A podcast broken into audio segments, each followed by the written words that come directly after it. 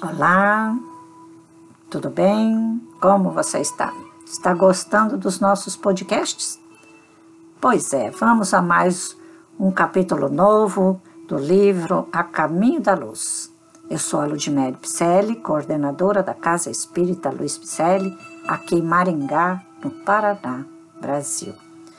Neste livro, A Caminho da Luz, constam mensagens ditadas pelo nobre Espírito Emmanuel e que foram psicografadas por Francisco Cândido Xavier.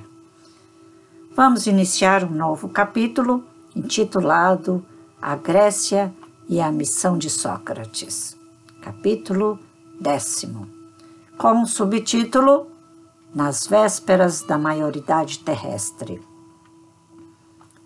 Examinando a maioridade espiritual das criaturas humanas, enviou-lhes o Cristo, antes de sua vinda ao mundo, numerosa corte de espíritos sábios e benevolentes, aptos a consolidar de modo definitivo essa maturação do pensamento terrestre. As cidades populosas do globo enchem-se então de homens cultos e generosos, de filósofos e de artistas que renovam, para melhor, todas as tendências da humanidade.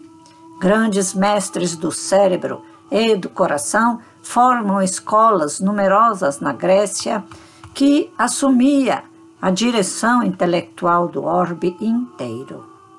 A maioria desses pensadores, que eram os enviados do Cristo às coletividades terrestres, trazem do círculo retraído e isolado dos templos os ensinamentos dos grandes iniciados para as praças públicas pregando a verdade às multidões.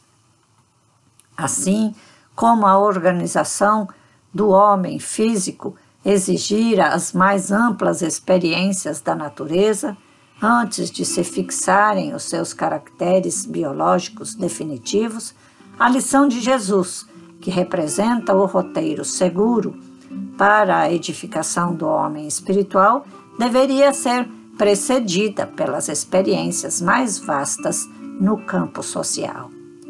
É por essa razão que observamos, nos cinco séculos anteriores à vinda do Cordeiro, uma aglomeração de inúmeras escolas políticas, religiosas e filosóficas dos mais diversos matizes, em todos os ambientes do mundo. Este capítulo promete muita sabedoria. A Grécia e a missão de Sócrates. Capítulo especialíssimo. Conhece-te a ti mesmo, Sócrates já nos trazia. Depois, mais tarde, quando Jesus veio a ter conosco, ele dizia: Se conheceres a verdade, a verdade vai te libertar. E depois veio o Espiritismo redivivo, que nos traz a liberdade de pensamento e de escolha. Vamos escolher o melhor caminho? Estudando essa obra, Caminho da Luz, estaremos escolhendo o melhor caminho, porque esta obra nos traz essas literaturas de nobres espíritos como Emmanuel, que vai fazer com que aprendamos a caminhar juntamente com mais pessoas, com esses nobres espíritos a nos ajudar. Vamos somar esforços?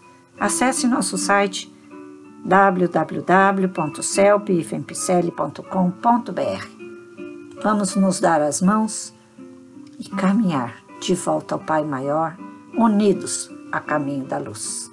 Grande abraço.